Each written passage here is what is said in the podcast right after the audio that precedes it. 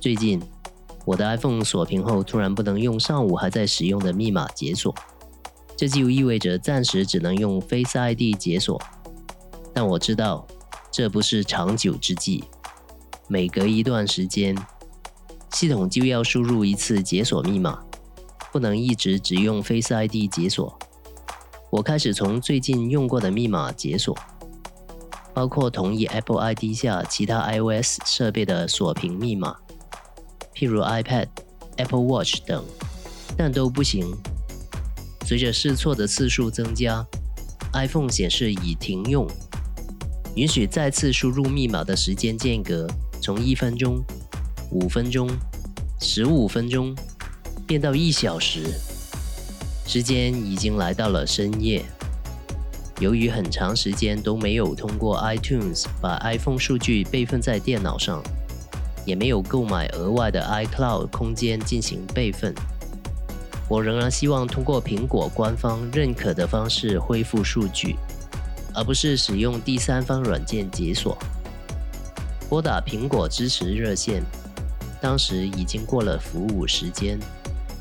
剩下的途径虽然可以通过 iCloud、iTunes。将 iPhone 置于恢复模式，解除锁屏密码，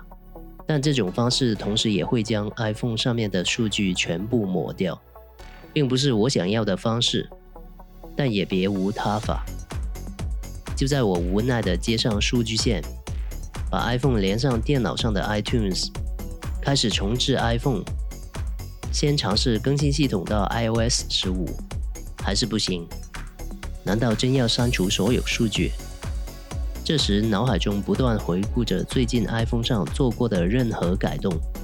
同时继续在电脑上搜索不同的线索。